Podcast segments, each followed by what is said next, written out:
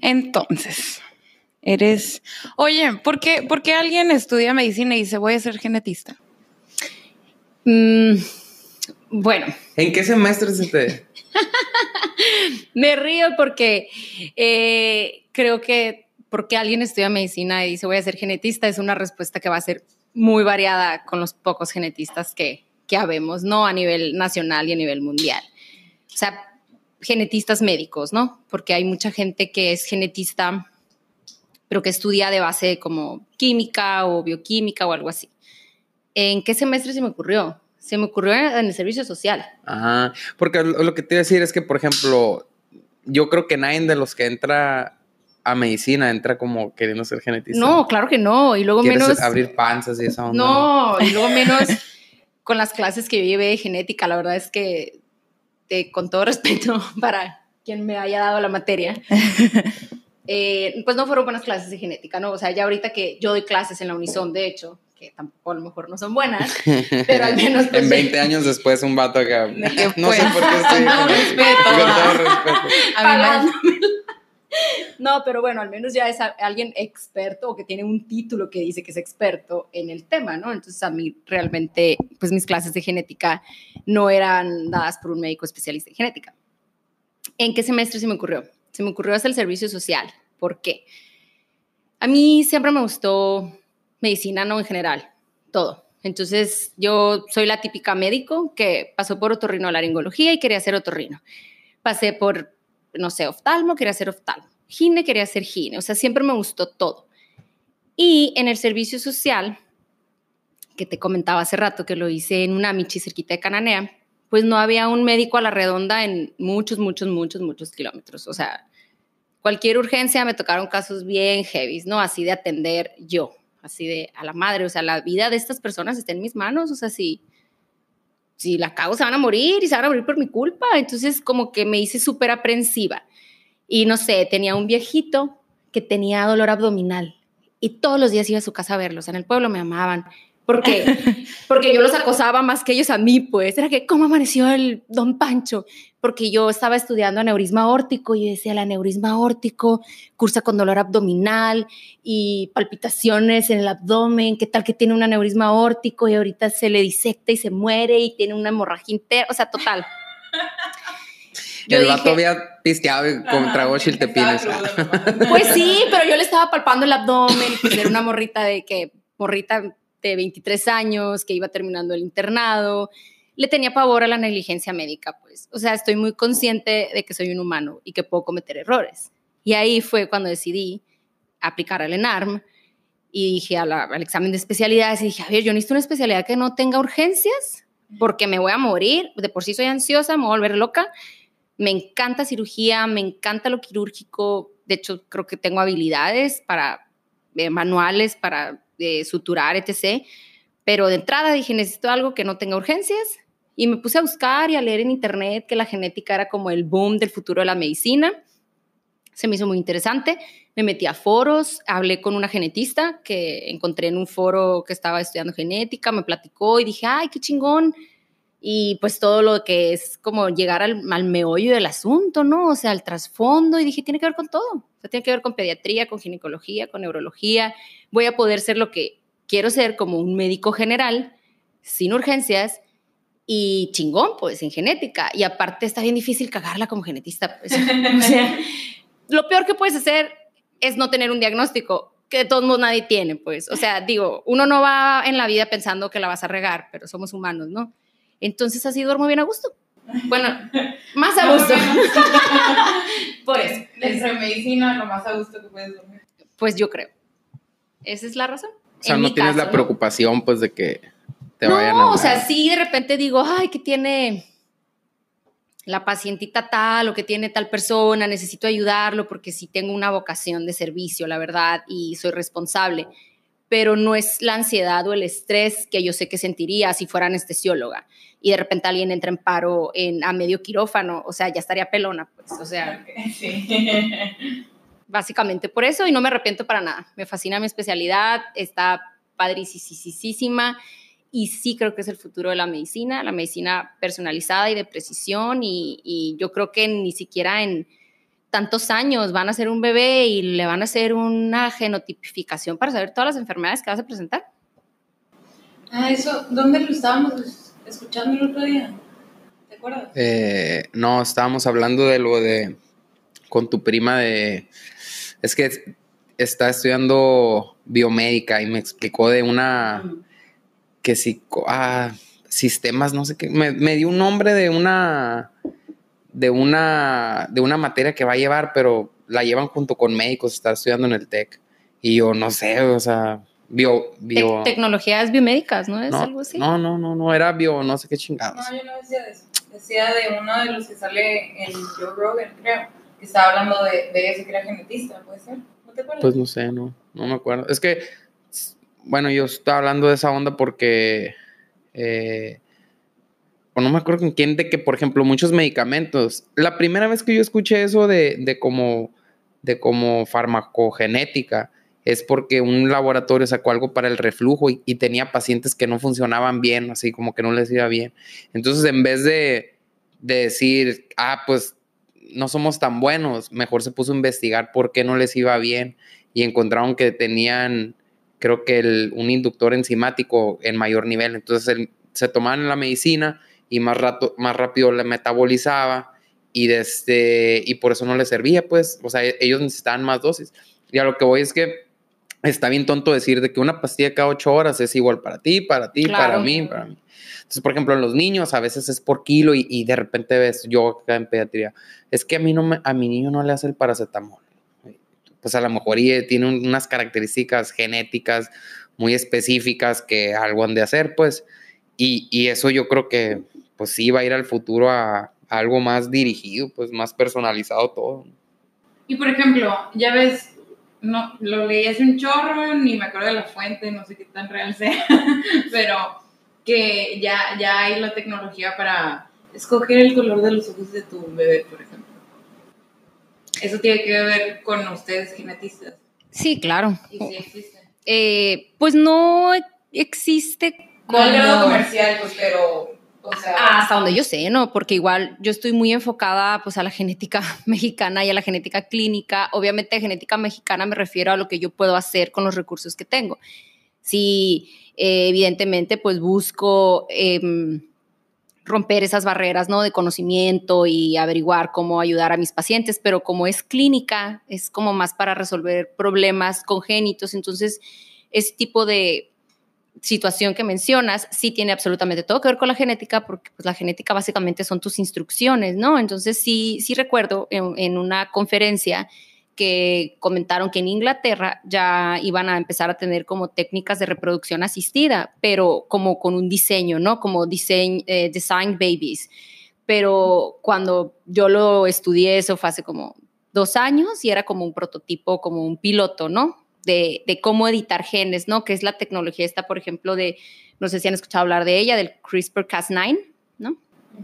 Bueno, el CRISPR-Cas9 sí existe, o sea, y sí es una herramienta que hasta cuando salió en el periódico decía el bisturí más preciso del mundo, porque es para editar genes. Entonces, sí, técnicamente ya existe, porque tú puedes ver eh, los genes que codifican para el fenotipo o el color de los ojos, entonces si ya sabes cómo editarlos, lo puedes insertar en un embrión o en células primarias que van a dar lugar a células madre, pues que van a dar lugar a, un nuevo ser humano, pero es, es, muy complicado. O sea, así comercialmente, que yo sepa, no existe. Pero, por ejemplo, ya a la hija de Kim Kardashian, por ejemplo, le va a tocar que ella puede diseñar su bebé. Yo, sinceramente, o sea, con el, con el conocimiento que yo tengo, yo sí creo que está avanzando exageradamente rápido. O sea, el genoma humano se secuenció en el 2003. Ahorita estamos en el 2019. Hace 16 años se secuenció el genoma humano. Simplemente la doble hélice, o sea, saber que nuestra información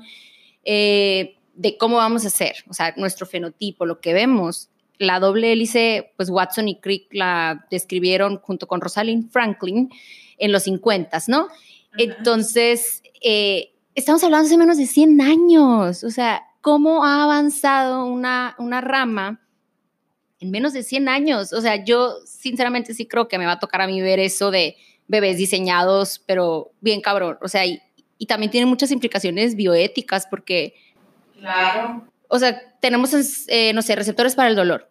¿Qué tal que un pinche loco, no sé, militar diga, oye, diseñame 20 bebés que no tengan sensación de empatía, que no tengan sensación para el dolor, que les valga madre matar o que a ellos no les duela nada? Entonces, o sea, ha de ser súper complejo hasta qué punto puedes editar los genes para prevenir enfermedad o para tener pues rasgos caprichosos, ¿no? Como, oye, yo no tengo ojos verdes ni azules ni mi pareja, pero yo quiero un bebé con ojos azules, o sea, Ajá. está permitido, no está permitido, o sea, son temas muy muy interesantes y muy complejos, ¿no? Realmente, pero ¿Sabes qué, qué me doy cuenta yo? O sea, yo entré a medicina en el 2003 y era como que se acaba de secuenciar todo el, el ADN. O sea, secuenciar es que, que sepas cómo están todas las proteínas de principio a fin y qué codifican, una onda así. O sea, saber exactamente qué sirve para cada cosa. Pues es, es bien poquito tiempo.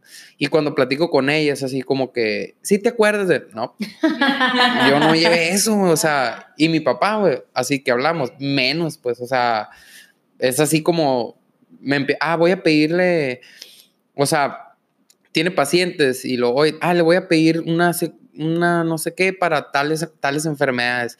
Eso cuando yo lo llevé en, en, o sea, en diagnóstico, de que esta enfermedad se diagnostica así, pues, eso no venía, pues no era algo de Que que... les enseñaron. Ni sabía- que no- Muchos ni saben que existe, güey. Cuando ella se pone a buscar, ah, voy a mandar estos genes a, a, a San Francisco porque ahí secuencian demencia. Y todos así de que. Cuando dices Wow. secuencia, que Pues es eh, básicamente al referir secuenciar, la palabra secuenciar se refiere a conocer la secuencia, válgame la redundancia, de, de un gen, o- ¿ok? O de varios genes, porque puedes pedir como paneles multigenes. Entonces, básicamente lo que haces es que comparas lo que tú estás extrayendo de tu paciente o de la persona a estudiar con el molde, ¿ok? Entonces, cuando se secuenció el genoma humano, pues se sacó un molde, ¿no? Como un molde de esto es lo normal. Tienes que tener esto seguido de esto, de esto, de esto, de esto. Entonces, cuando tú secuencias, comparas tu, tu, problema o tu, la persona que estás estudiando con el molde, entonces te reporta todo lo que no es igual al molde, pero ahora es más complicada la vida porque resulta que tenemos variabilidad, ¿no? O sea, no, no, la secuencia humana del el genoma humano que se conoce, pero hay variabilidad, no todos somos exactamente iguales, no todos somos clones, entonces hay polimorfismos, hay variantes benignas, hay variantes patogénicas, o sea que sí, te causan enfermedad. Y hay unas que son un pinche dolor de cabeza que cada vez que me llega en un reporte me pongo en malas, que se llaman variantes de significado incierto. Ah, pero sea- no querías urgencias. o sea, dormir bien a gusto. Querías dormir bien a gusto. Pues sí, por eso les dije, bueno. Pero, o sea, te llega una variante de significado incierto, por ejemplo, en un gen. Eh, tengo un paciente que tiene muchos antecedentes de cáncer en su familia y le mandé a hacer un panel para oncogenética, ¿no? Para ver si tenía mutaciones que le confirieran una predisposición a tener cáncer. Ah, pues me llegó una variante de significado incierto en el gen BHL que se asocia a una enfermedad que salen tumores en muchas partes del cuerpo y yo digo, que por cierto no lo he visto en consulta, ya me voy a estresar. Pero digo, o sea, ¿qué le voy a, o sea, le voy a decir? llegar este video. No, Hazlo no, no. viral. No, pero o sea, el punto es, ¿sabes qué? Sí te salió un cambio. Tu gen no está como el gen normal reportado de los humanos. Pero es bueno o es malo, doctora. No, No sé.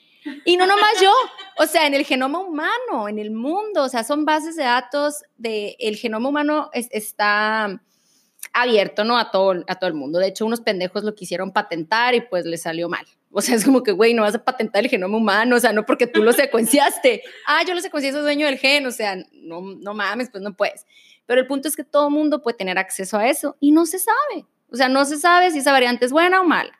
Entonces es como, pues hay que esperar a que se reclasifique como benigna. Pero, por ejemplo, si le hubiera salido mala, ¿qué tendría que hacer el vato? Bueno, pues ahí tendría, ya sabríamos que tiene el diagnóstico de la enfermedad de von Hippel-Lindau. Y la enfermedad de von Hippel-Lindau tiene diferentes como clasificaciones, ¿no? Pero hay un protocolo, pues. claro, para todo el Ah, protocolo. pero yo, por ejemplo, si me dices, tengo la variable incierta Hazme el sabemos si tienes.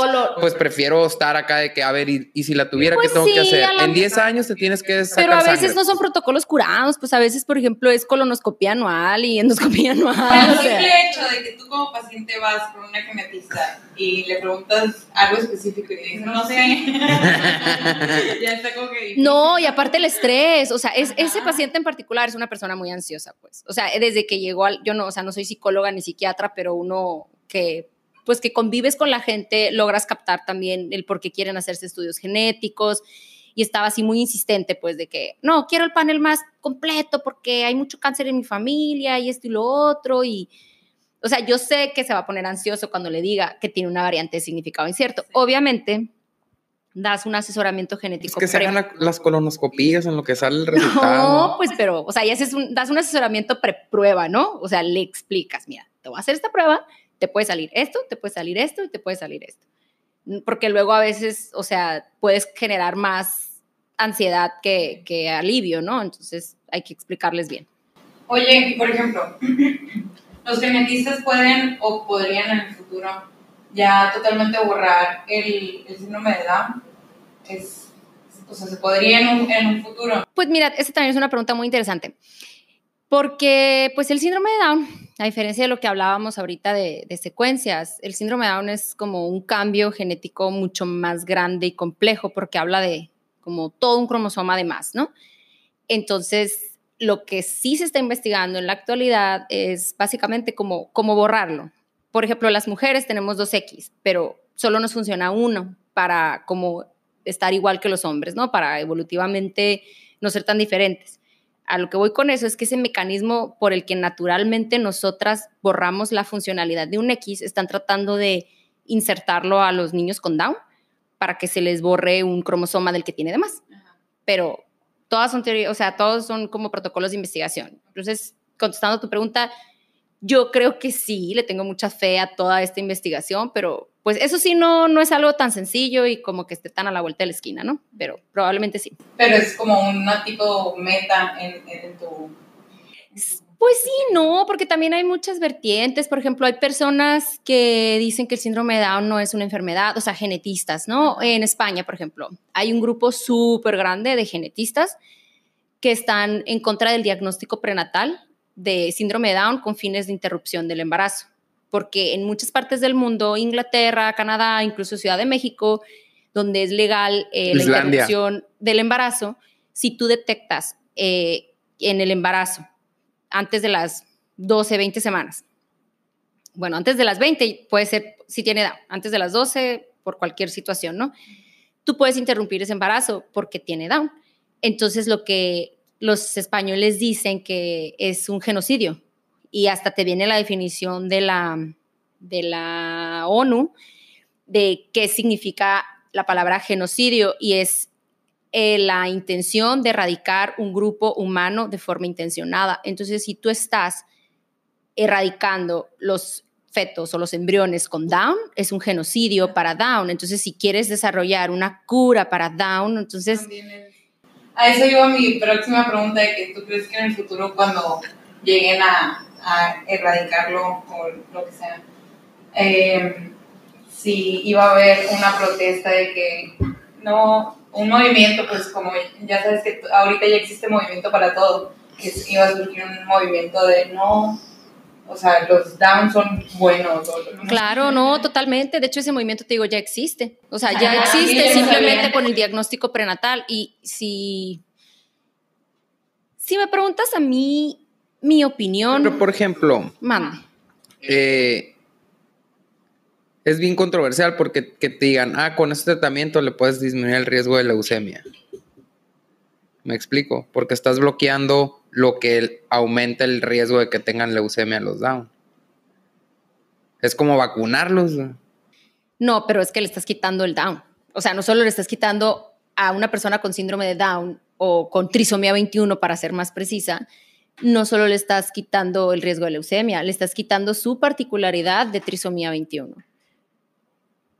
O sea, no, no estás atacando, como quien dice, las comorbilidades que acompañan. Tendrías que buscar así como que el gen específico de por qué los de trisomía 21 tienen más riesgo de Down. Digo, de, de leucemia. de leucemia. Mm, Pues ya está identificado. Ajá, pues, pero arreglar ese nomás, pues. Una onda así. Mm, Pues sí, ajá, a lo mejor. Pero, pues sí creo que es algo muy complejo. O sea, yo en lo personal, cuando doy noticias de que un paciente tiene síndrome de Down, tal vez es porque ya estoy como, Yo las evito y siempre te hablo a ti. sí, Eh, vamos a hablarle al experto. pero yo ya no siento que sea dar malas noticias, ¿sabes? O sea, No, no, pero es algo, es como su ni- tu niño viene prematuro, eh, va a necesitar intubarse. Pero es que Prefiero darla una- mil veces esa que la de tu niño tiene unas, porque la doy mucho más, me siento más cómodo que, o sea, lo he dado como tres veces en mi vida y lo otro pues es lo que veo todo. O sea, ¿cómo decirle a un papá que tiene problemas respiratorios, su niño severo debido a la prematurez y se va a intubar?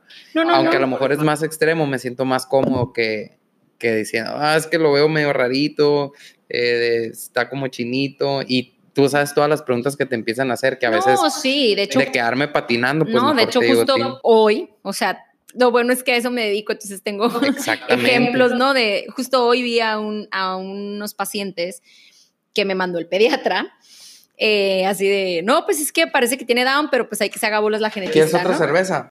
Eh, bueno, hay que se haga bolas la genetista. Y sí, eh, eh, como que tenían mucha negación. O sea, como que siempre hay, negación y buscan como explicar el, fenotipo, pues que lo más característico pues son las fisuras palpebrales, ¿no? Oblicuas y ascendentes o los ojitos como, como chinitos que podrían decirse. Y siempre buscan como una explicación de que, ay, el tatarabuelo era chino y el abuelo era esto. Entonces, sí es difícil, ¿no? Es difícil dar noticias que personas no quieren escuchar. Pero a la larga yo les doy seguimiento y veo que están súper bien integrados en muchos de los casos, ¿no? En la familia, en, en la sociedad. Y, y va a sonar a lo mejor medio cursi, pero hasta terminan siendo como la alegría de la casa porque de verdad son personas que tienen una personalidad y un sentido del humor muy característico, ¿no? Entonces, Sí, sí. Pues me acuerdo una vez que hubo también un problemilla ahí con un paciente y por los papás, ¿no? Lo vimos tres neonatólogos y desde... Y al final se aventó un speech el doc de...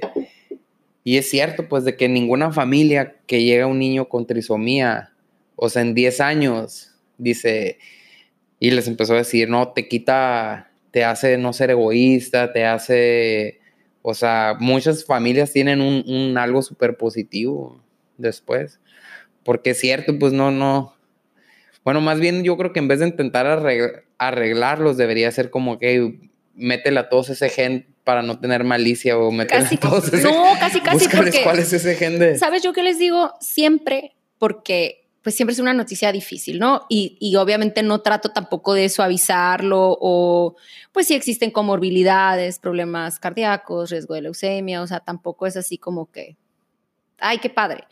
Pero pues siempre hay aspectos positivos y, negativos, ¿no? Y lo que siempre les digo es, ¿qué es lo que quiere un papá para sus hijos? Que sean felices. Las personas con síndrome Down, la mayoría, o sea, porque no te puedo hablar de absolutos, porque nada se puede hablar en la vida de absolutos, son personas felices. O sea, su, no, no ves depresión, ansiedad, claro que pueden tener manifestaciones psiquiátricas, pueden venir acompañados de autismo, pero como todos, o sea, Sí, no, no sé si, me explico, o sea, en general son personas como súper positivas, súper alegres, y tú los debes de ver porque tienes un chorro de pacientes con, con Down y has de notar el, el fenotipo particular que tienen del comportamiento. Sí, se están riendo, están... Pues sí. No, no sé, pues no, no son tan superficiales o no sé qué, cómo describirlos, pero están padrísimos, pues, o sea.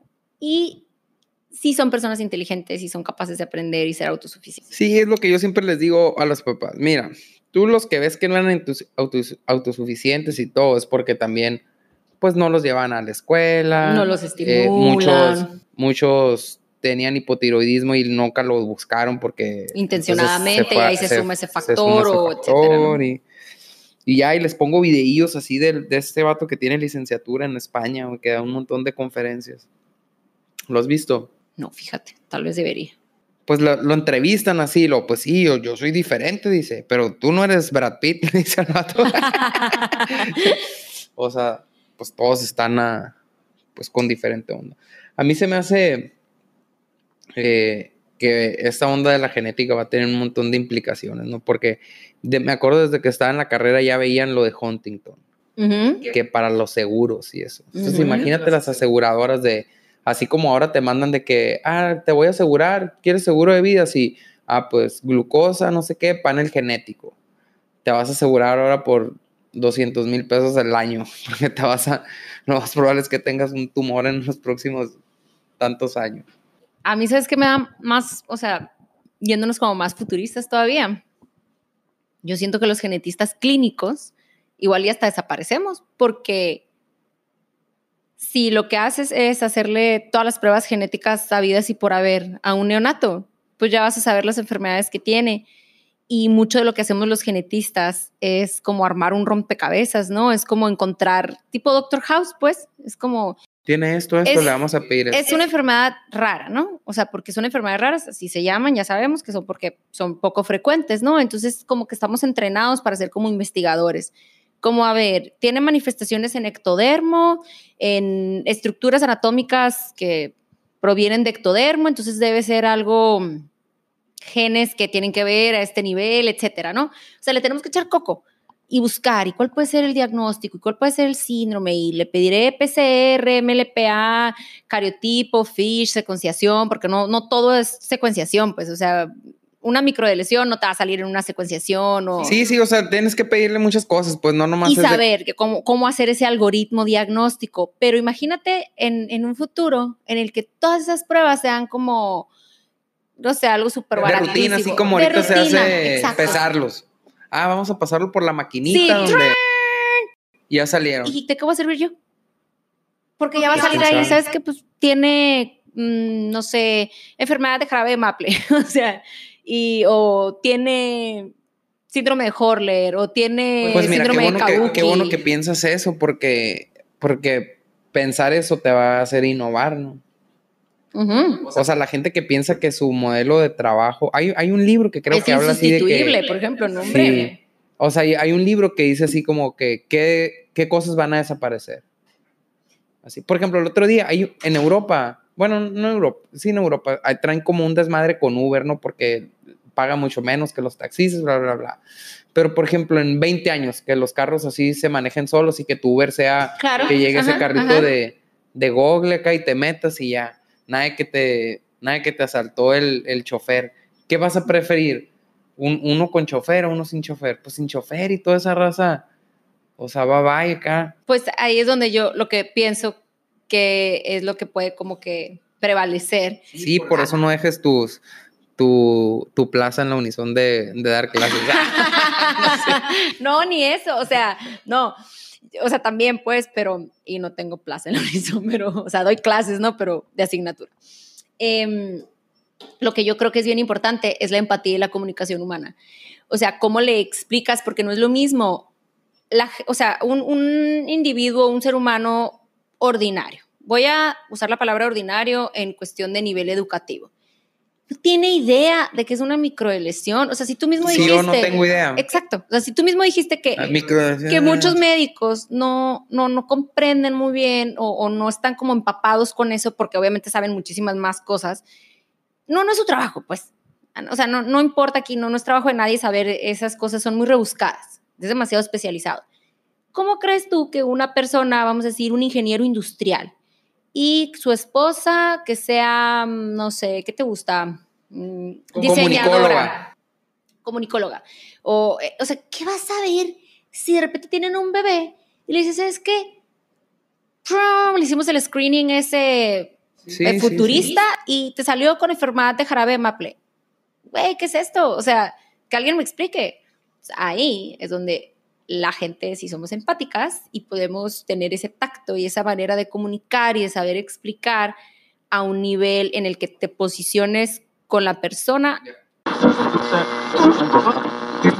Ah, bueno, pues como te decía Alan, eh, pues sí, a lo mejor sí llega un momento en el que la tecnología avance tanto que puedas tú genotipificar a un recién nacido, ¿no? Así que sean como que pruebas casi casi que te hagas en el Walgreens o en la Benavides, así de, o como el En el. Oxxo. Sí, en el Oxxo, que en el Oxxo haces tu depósito y luego te haces tu prueba genética. Sí creo que eso en un futuro, no sé, a mediano o largo plazo pueda ocurrir y que la necesidad de un genetista clínico que vea signos y síntomas y los trate de integrar en un diagnóstico genético sindrómico puede desaparecer. Pero lo que creo que no va a desaparecer tan rápido o tan fácil es la manera en la que comunicas esa información, que es el ejemplo que te ponía. O sea, un, pueden ser personas de un nivel educativo profesionistas, ¿no? O sea, un- una comunicóloga, como dijimos, con el papá ingeniero industrial.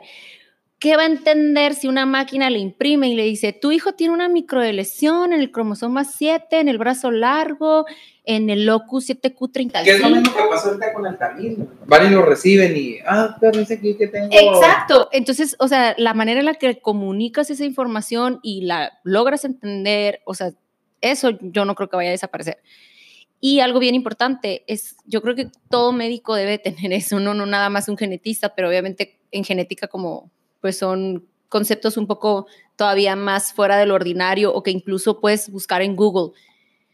No sé, mm, ¿qué te gusta? Síndrome de enfermedad de Klippel-Trenaunay-Weber. O sea, lo buscas en Google y Yo a lo tampoco mejor... sé, Karen, qué onda. Qué o bueno. Sea, o sea, a veces ni siquiera hay información. Aunque estamos en- también en la era del conocimiento, a veces no hay ¿Cuál es la información. enfermedad más rara que es diagnosticada? Ay, es que yo veo muchas enfermedades raras. Pero la puedo- más así de que. Ay, pues yo creo que eh, una dermopatía restrictiva, que hay muy poquitos casos reportados en el mundo, reportados, ¿no? Seguro hay más, pero no los reportan. ¿Y qué es? Eh, es una falla en la elasticidad de la piel. Entonces, como el nombre lo dice, la misma piel, al no tener elasticidad, eh, de cierto modo, como que restringe el crecimiento del feto. Entonces, no se pueden como eh, mover o por, si se mueven, la piel no tiene elasticidad, entonces se rompe, ¿no? Entonces, es como muy, muy fuerte. Es ¿no? mortal, ¿no? Ajá, sí, sí, es letal. Por eso. O también tengo una paciente con hemiplegia alternante de la infancia, que la llevé a un congreso. ¿Qué, qué es eso? Sí, es una enfermedad en la que de forma como intermitente se les paraliza la mitad del cuerpo. O sea, de repente están así como que, "Oh, bien felices y se les paraliza la mitad del cuerpo. Oye, ¿qué es eso de la miel de maple? ¿Qué?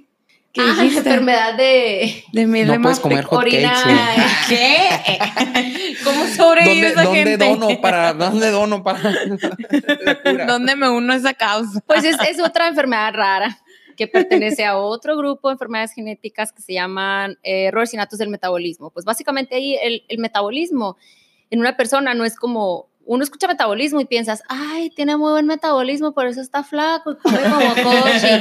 o, ay, es que mi metabolismo es lento y por eso engordo y porque no tengo buen metabolismo. Pero realmente el metabolismo en un ser humano o, o en cualquier ser vivo es eh, la manera en la que tu cuerpo aprovecha los nutrientes y los transforma en energía. Entonces tenemos un sistema gigante que incluso se llama metaboloma, que es un mapa obsceno, o sea, lo ves y te ganas de vomitar, de cómo se va transformando una molécula en otra, en otra, en otra, en otra, en otra, en otra. Entonces hay fallas, ¿no? En muchas de esas como vías en las que se va eh, transformando una molécula en otra para que tu célula pueda funcionar. Y la enfermedad de orina en jarabe de maple es un error. ¿Sabes cómo, me lo, ¿Sabes cómo me lo imaginé yo cuando era estudiante? Me lo imaginaba como una línea de carros, haz de cuenta. De que sal- eh, hay fierro y termina un carro, ¿no? Y, eh, y los errores me los imaginaba que donde llega el vato que le tiene que poner la puerta, no la pone y ya salió sin puerta.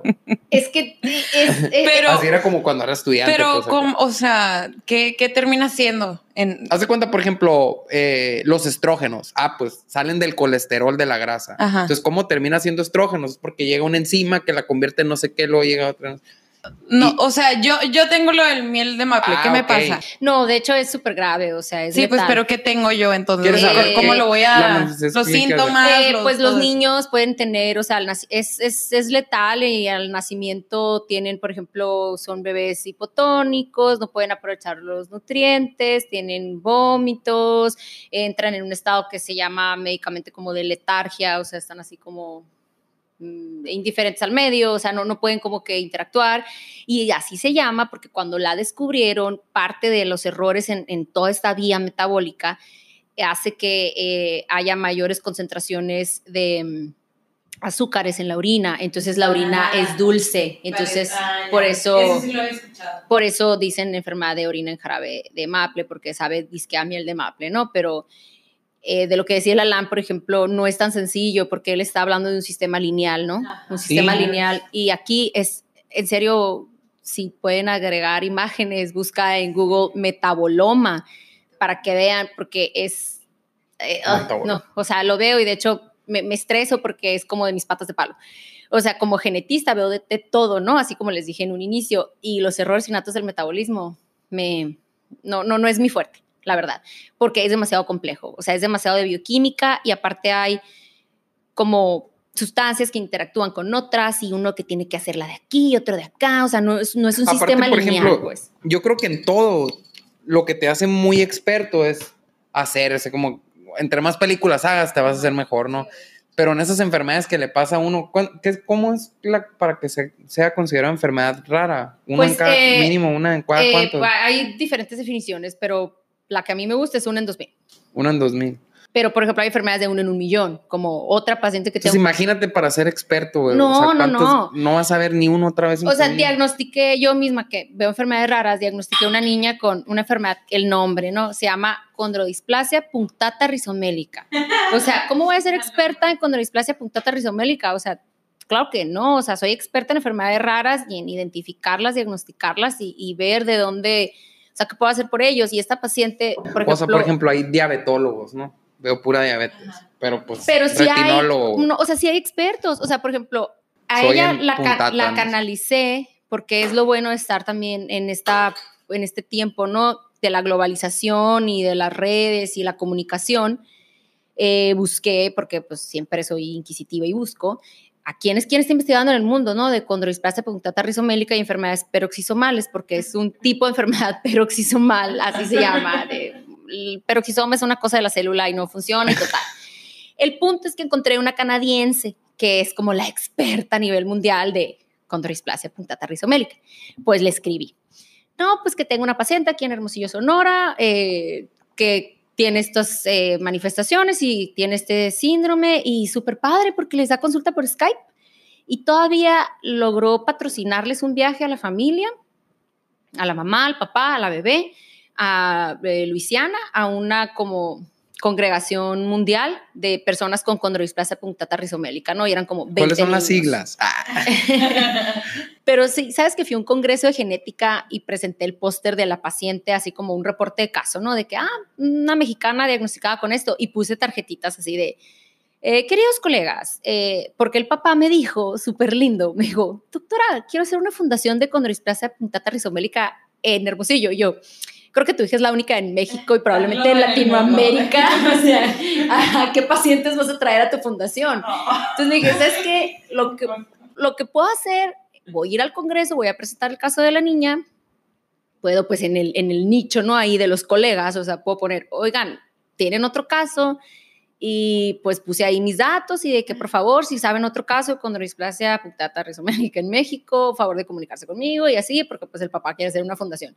Y pues no, nadie... Yo pensé que iba a terminar acá de que. Y van a Vallarta este año. No, no, no. O sea, no, no encontré a nadie. O sea, igual ahí están, pero no están diagnosticados. A esta paciente la habían diagnosticado con acondroplasia. O sea, la habían diagnosticado con otra enfermedad. Pues. O sea, también está. No, no, no, nada. Pues, eh, o sea, se puede parecer como. mm, No sé qué ejemplo. Como un caballo y una cebra. Ándale, sí, exacto, así como un lobo y un perro, pues, o sea, es como que, bueno, o sea, ay, no por el estilo, pero, digo, no, no quiero usar estos ejemplos, o sea, pero, Sí, pero. Ajá. o sea, no está tan aberrante que se hayan confundido con ese diagnóstico, pero sí, no, o sea, desde el pronóstico, las complicaciones, el tratamiento, o sea, no tiene nada que ver. Entonces, no, no, puedo- si me preguntas, ¿cuál es la enfermedad más rara que has visto? Pues yo veo por enfermedades raras, pues, o sea, y, Sí, pero decía como en, en, en prevalencia. Esa, la. No, es que son igual, o sea, son De igual de millones. pues, o sea, esa tiene prevalencia de uno en un millón. Lo que sí me llama la atención, fíjate, es que, Por ejemplo, tengo pacientes también con otra O sea, enfermedad. debe haber 100 en México, pues. Ajá, en teoría. Pero es que también esas prevalencias, ¿cómo las calculan, pues? Pues sí. Oye, ¿Sabes cuál es el día de las enfermedades raras? no, ¿cuál? El 29 de febrero. Trips. Ay, está súper cute, porque es un día raro, pues, porque solo Pero ocurre cada cuatro años. ¿Es real? Sí, es real. Y organizamos un grupo de colegas y yo Lo la celebran el primera 28 a veces, conmemoración. Este año hicimos la primera conmemoración en el estado de Sonora. Estamos muy orgullosos de ese trabajo. No se había hecho enfrente del Palacio Municipal. Ese año hubo 29 de febrero. No, no, no, No. lo celebramos el 28. De todas maneras. Pero el día oficial es el 29, ¿no? Entonces, el punto es que son enfermedades raras que, que aquejan a mu- un porcentaje muy pequeño de la población. Por eso también se les llaman enfermedades huérfanas, porque son huérfanas en el sentido como que no tienen, pues, mamá o papá, refiriéndonos a quien los investigue. O los tratamientos, por ejemplo, están... Es muy poco prometedor el recibir un tratamiento porque las industrias farmacéuticas obviamente no son industrias altruistas y lo que buscan es algo que les vaya a beneficiar y quién se va a poner a hacer una investigación para un tratamiento, para una enfermedad que hay persona, o sea, 14 en el mundo, pero pues es es súper injusto hasta cierto punto porque estas personas también o sea, merecen algo para que les mejore su calidad de vida, para que Y que se... los atiendan y que sepan Y que pasando sepan exactamente, ¿no? Entonces, pues sí, a eso, a eso me enfrento todos los días. Y cuando no eres genetista, ¿qué haces? Dime un hobby que tengas. Cuando no soy genetista, hago yoga, eh, me gusta mucho leer, leo muchos libros de... Antes leía como más eh, lecturas clásicas, ¿no? O novelas, pero ahorita ando súper clavada con eh, temas de kundalini, telepatía, porque como que estoy obsesionada con el mismo ADN que que, pues es la molécula de la vida, ¿no? Entonces es como que estoy como que bien viajada con el tema de si solo está el ADN en seres vivos, tiene que ser la molécula de la vida por algo. Entonces, la energía vital, llámese alma o ki o no sé la palabra que quieran usar o si crean en eso, ya sé que no suena muy científico, pero sí creo en eso. Siento que el ADN tiene muchos misterios que no se han delucidado, como incluso un especialista en genómica, un PhD, un doctorado en genómica, te puede decir que el más del 90% del ADN no saben para qué es, porque no es codificado. 90%. No saben para qué es. Entonces, ya volaríamos, ¿no? eh, pues lo que yo pienso es que nada está de okis. O sea, yo siempre he sido como que muy inquisitiva, ¿no? O sea, desde que agarro algo y digo, ¿para qué es esto? Como el Ah. apéndice, ¿no? Como el apéndice, pero pues eso sí, a lo mejor es un remanente. no sirve para nada. No, a lo mejor es un remanente o sí puede ser un nicho ahí como... ¿Has visto los estudios de que se asocia con Alzheimer, tener Eh. apéndice? No, ¿en serio? Qué vero. Sí. O sea, a los que les quitan el apéndice tienen menos Alzheimer. Pero que no se supone que tiene como tejido linfoide y que es como que un... Pues es una, es una como que asociación. es un, un espacio ahí con tejido linfoide que te puede Pues ayudar parece a que, la parece producción que si te de... quitan la, la, la apéndice tienes menos riesgo de tener Alzheimer. ¿En serio? Me parece súper interesante porque además el Alzheimer pues es por acumulación de placas de beta amiloide, entonces ¿qué tendría que ver el apéndice con eso?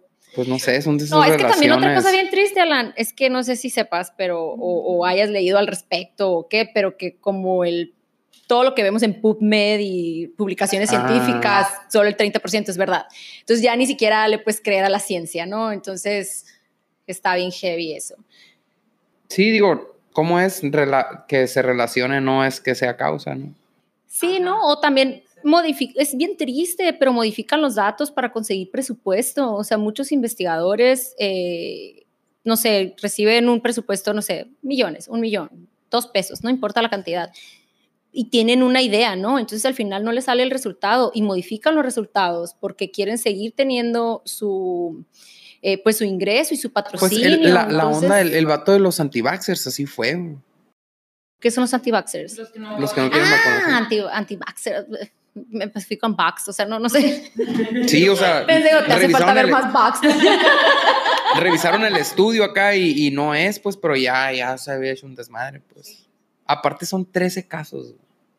O sea, su grupo de pacientes son 13, 13 niños. Como, como comunicóloga, sé que cualquier pedazo de información que está en cualquier medio tiene un propósito, tiene una agenda atrás de todo, pues, o sea, nadie hace algún comunicado gratis. O sea, es muy raro. Bueno, no nadie, ¿no? No, Pero es estoy de muy acuerdo raro, contigo es que es muy raro. raro. Y lo mismo tristemente pasa en la ciencia. Ajá. Por ejemplo, hay estudios ¿El de... chupacabras era mentira o qué? Lo de lo de chupacabras, ay, no sé. A mí me contó un vato que vio un chupacabra. ¿Dónde lo vio? Es acá. Cuando eh, la lo tiene el vato en li- lista para ligar acá. El chupacabras. Es su. Cuando la Es Simón conoció no Pickup Line pavimentada. 201, el chupacabra. que se iba a trotar al de la conoció. Y dice que vio, ¿no? Y dice que vio como que había un chupacabra. Pero bueno, el punto es que eh, pues no podemos creer todo lo que está ahí y es muy triste que también en el medio científico eso ocurra, ¿no? Entonces, El punto es que eres como cualquier doctor, empiezan hablando de sus hobbies y terminan siempre en medicina. Eh, el que me cambió el tema fue él. Yo estaba hablando de que el DNA era la molécula de la vida y que por ahí tenía que fluir la fuerza vital. que. No, pero pues esos libros ya son como que más, o sea, no sé, estoy leyendo un libro que se llama Spiritual Telepathy. Eh, leí un libro que me fascina, que es de mis favoritos de toda la vida, que el autor es Edmund Sinot y se llama La biología del espíritu y es viejísimo, es del 60. Y este vato era un... La época del, del ácido. Sí, no lo dudo que se haya metido ácido, no, pero no, neta está bien chingón. O sea, si les gusta ese trip, se los recomiendo. Eh, breve reseña. El vato era botánico, ¿ok? Entonces él empezó a estudiar en pinos la, el- la forma de crecimiento que tiene que favorece la fotosíntesis y eh, que tiene un nombre, pero ya lo olvidé, así como centrípeto, no sé, tiene, tiene un nombre, ¿no? Ese crecimiento con un pico y luego como una corona alrededor, ¿no? Que es como van creciendo los pinitos. Entonces él dijo, ¿qué pasa si le amarro una rama al pino? O sea, tiene aquí, le salieron cinco acá alrededor y tiene pues la de arriba, ¿no? Si yo le amarro estas dos, ¿qué va a hacer el pino? Ah, pues el pino como si fuera, no sé, un ser, no, no pensante, ¿no? Pero pues como que trató de compensar haciendo una distribución con ese nombre que no me acuerdo. Y básicamente el vato lo que eh, define o lo que trata de estudiar es la dualidad del hombre. Entonces empezó con las plantas, pero empezó a tratar de ver la dualidad del hombre, de si existe realmente el alma o no, o si somos entes meramente biológicos. Y luego comienza a hablar, por ejemplo, de moléculas como el carbono que si tú pones dos moléculas de carbono, siempre la fuerza cohesiva, o sea, ajá, eh, sí, cohesiva, la fuerza entre ellos mismos, las moléculas de carbono, se van a querer aglomerar y así es como se hacen los diamantes. Y él les ponía como barreras en medio, así como le puso barreras al pino. Entonces decía, a ver, si yo, o sea, tratando de estudiar materia inerte y materia con vitalidad, ¿no?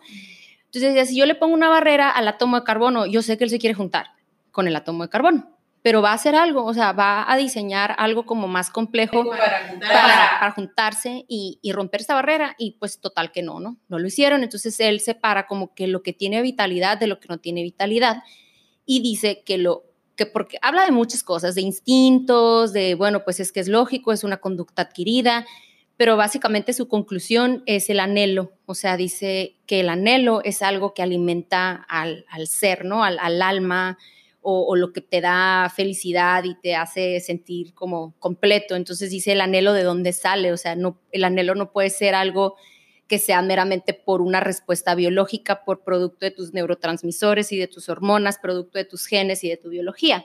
Entonces él como que da a entender, porque no lo dice explícitamente, que él sí cree que hay algo más, o sea, Ajá. que hay un alma, ¿no? Entonces me encanta ese libro, se llama La biología del espíritu y pues me gusta estudiar esos temas porque de repente digo, no sé, qué chingón que descubra así cómo fusionar lo que se considera hasta cierto punto pseudociencia, esoterismo y todos eh, los conocimientos ancestrales con la ciencia de la genómica y de la genética y, no sé, una teoría que yo tengo eh, que lo he hablado con amigas físicas y, y siempre me tiran a loco.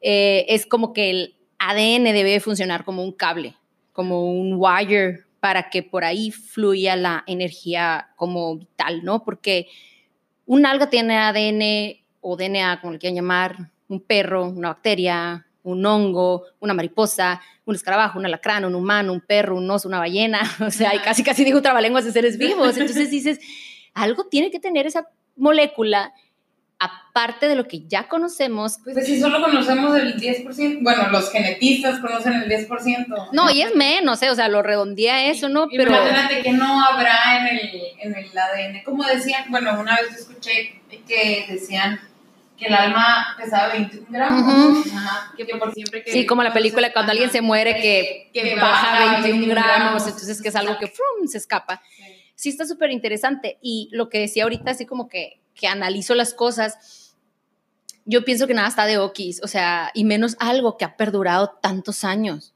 en, la especie como evolución. ¿Cómo va a estar de okis? O sea, tiene que tener una función. Lo que, lo que no tiene una función es adorno. Y no vamos a tener un porcentaje obsceno de más del 90% de molécula de ADN de adorno. Sí, no. O, sea, no sé, no sé. Y a lo mejor si mis compañeros genetistas ven esto, van a decir, ay, la Caro y sus cosas fumadas. Porque siempre, pues no voy a decir, siempre he sido juzgada, porque pues no. Pero como que, ay, o sea, ¿cómo te haces llamar médico? O, sí, estás rodeado de ciencia, sí, ¿cómo le metes lo Exacto, que porque la, el método científico y la ciencia es lo único que nos separa de las teorías absurdas, ¿no? Como decir, ah, yo creo que puede existir un unicornio en la luna. ¿Y cómo demuestro que no? Etcétera. Pues, pero el, el, método científico yo creo que es fabuloso, que nos ha ayudado a entender muchas cosas y a avanzar en conocimiento, pero creo que está limitado. Y también en el plano físico, nuestros sentidos solo nos permiten detectar como el 30% de lo que en realidad está ocurriendo a nuestro alrededor. Entonces es evidente que somos una bola de pendejos. es más lo que no sabemos que lo que sabemos. Entonces, ¿por qué tener esa cerrazón a, a, a otras ideas, sobre todo que se han conservado por tanto tiempo, o sea, que es conocimiento ancestral, pues como que me gusta mucho, mucho ese, ese trip. Ah, como lo de, o sea, no tiene tanto que ver, pero como el horóscopo chino, que son animales normales de que el gallo, el borrego, el perro, la rata y el dragón. Entonces todos dicen de que... Porque el dragón, sí. Usaban a los, o sea, si ves los libros y... Como que tal vez sí existieron los dragones. Y eran súper comunes, como un gallo, lo vemos ahorita. Ellos veían al dragón antes, o sea, era súper normal tener un dragón enseguida como tienes un perro o un borrego. No, pues tiene, o sea, sí tiene que ver sí. con lo que yo estoy diciendo, pues es como que como que es muy fácil, yo siento, para la gente eh, tachar de algo improbable o absurdo o tonto. Y no sé, a lo mejor yo soy más tonta o humilde o no sé, pero yo reconozco mis limitantes. O sea, de hecho, creo que, no sé, creo que fue René Descartes eh, quien dijo cambiaría todo lo que sé por la mitad de lo que no sé y saldría ganando en conocimiento, pues. O sea, no sabemos nada, pues. Oye, sí. O sea, si cambias todo lo que sabes por la mitad de lo que no sabes, eh, terminas no, ganando. Sí. Entonces, eh, no sé, o sea, eso hago. Y pues me gusta la cheve, el yoga, paseo a mi pug, tengo una pug hermosa que se llama Petunia. ¿Es hermosa realmente? Ay, sí. No, la verdad es un pug puede ser hermoso. Pues mira, te puedo enseñar fotos. Hay un libro que se llama Del alma del pug. Hay un libro que se llama El alma del pug y le secuencié el... Tampoco me hagan bullying, cachos. Pero bueno, me gusta pues tratar de dedicarle tiempo a Petunia, llevarla al parque, me gusta ir a patinar. Yo tenía un pollo llamado Pe. ¿En serio? Sí. Y era varón y se llamaba Petunia. No, Yo tengo unos no, amigos que- era- Era hembra. ¿Y pero Yo se dice un cuyo o se dice una cuya? No sé. Buena pregunta. Oye, ¿y te daba afecto? O sea, ¿sentías? Es que a mí siempre me han gustado mucho los roedores. O sea, según yo, no dan afecto, pero pues a mí me, no sé, de solo agarrarlos yo ya sentía afecto. Pues mira, de las cosas estas que he leído así más raras, es que pues ya es que se supone, no sé, del el hinduismo y el kundalini y esto que tenemos centros energéticos, ¿no? Que son los chakras. Entonces, cuando tenemos problemas, ansiedad, vicios, estrés, etcétera, ¿no? Que tenemos como que bloqueados parte de estos centros energéticos, entonces los animales y los bebés, en teoría, están más conectados con la fuente, ¿no? De, de, de, de la vida.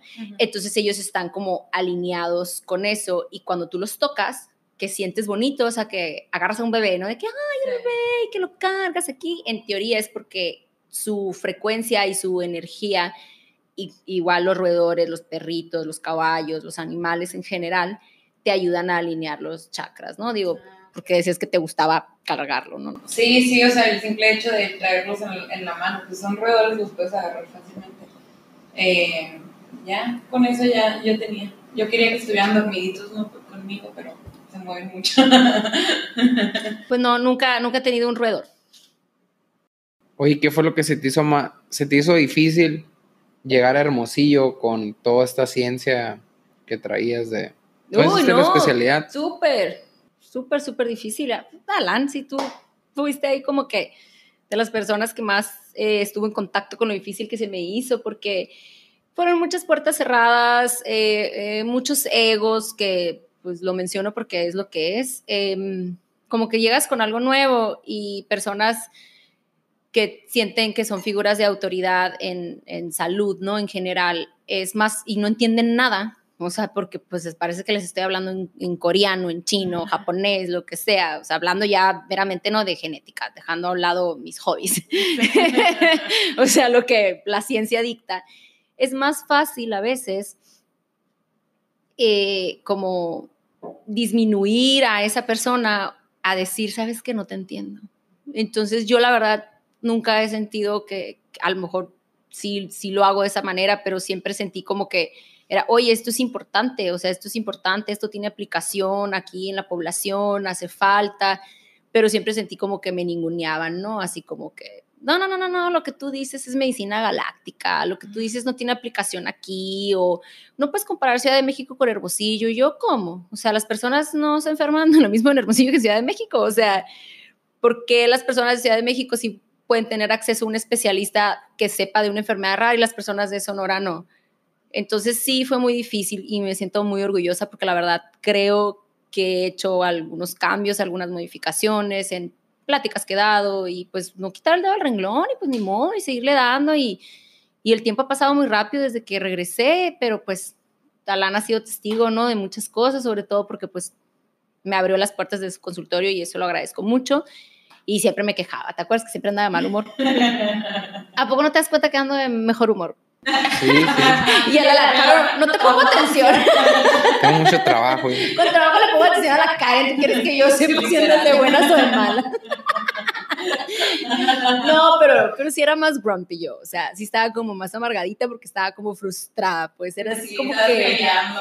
me sentía sobrecalificada. Me sentía sobrecalificada para el lugar, pero eso también fue egocéntrico de mi parte y fue tonto hasta que dije, bueno, ok, nadie eh, ve la aplicación de lo que yo puedo hacer. ¿Qué voy a hacer? Lo voy a empezar a documentar. O sea, paciente que vea, señora, le puedo tomar fotos, lo puedo documentar. Empecé a documentar, empecé a documentar, empecé a documentar casos, empecé a hablar con autoridades y a decirle, no existe, no hace falta aquí. ¿Y qué es esto? Aquí está Martita, que tiene síndrome de Mafushi, no sabía hasta que una genetista vino y se lo dijo. Y siempre he recalcado, o sea, no soy yo, Carolina, pues, o sea, cualquier especialista, o sea, cualquier genetista que, que le guste, pues, y que haya estudiado el programa puede hacer este trabajo, pero era una como negación en las instituciones de, esto no hace falta aquí. O sea, nunca, o la peor respuesta que puedes dar cuando hablas de materia de innovación y de progreso es, aquí nunca ha habido. Ah, sí. O sea, es lo peor que puedes decir. Aquí nunca ha habido. Es como si cuando salió la energía eléctrica eh, y que vivían en las cavernas. Oye, mira, ¿sabes qué? Hay un sistema para poner energía eléctrica y que pues bien padre, pues poner Drenaje. focos, drenaje, ¿no? Oye, no, pues aquí nunca ha habido. Y pues estamos bien. Uy, Sí, mira. es como literal lo de cuando llueve aquí. No, en Hermosillo no llueve. Sí llueve. O sea, sí llueve. Llueve una vez al año, si tú quieres, pero sí llueve y la ciudad se hace Un caos. un caos siempre que llueve. Pero no, no llueve, entonces por eso no vamos a arreglar nada, la misma, es la misma. No, no. Pues aquí cuando llueve ya sabemos a quién hablarle, entonces, ¿A quién? pues a ti, güey. De que cuando a nosotros así, eh, ¿qué tiene? ¿Quién sabe? La, la cara. Es que no entendí la analogía. Pensé que decían literal cuando llueve. Perdón, también tengo como, a veces no capto el sarcasmo o no entiendo las analogías, como que me tomo las cosas muy literal, ¿no? Pero, pero bueno, entonces sí fue difícil, Alan, pero pues estoy contenta ahorita y, y, pues no sé, en lugar de quejarse, yo creo que pues hay que hacer algo, ¿no? O sea, porque si no te gusta cómo están las cosas, no te gusta cómo la gente lo está percibiendo y te quejas, no vas a hacer nada. O sea, tienes que eh, cambiar tu estrategia y decir, bueno, pues así como dice el papelito habla, pues se evidencia y que fue, o sea, me, me partí el lomo trabajando prácticamente gratis eh, en un hospital como por tres años, dos años, documentando casos, ¿no? Así de, ok, sí existe, pues sí hace falta y aquí está. No, no soy yo diciéndolo, ella es importante, o sea, son estas personas que ya documenté y que pueden dar su testimonio, que están diciendo que es importante y pues la verdad es que ya ha cambiado mucho mi situación, ¿no? En este tiempo y estoy muy contenta. Muy bien, qué bueno. Muchas gracias por venir y fin de la transmisión. Muchas gracias.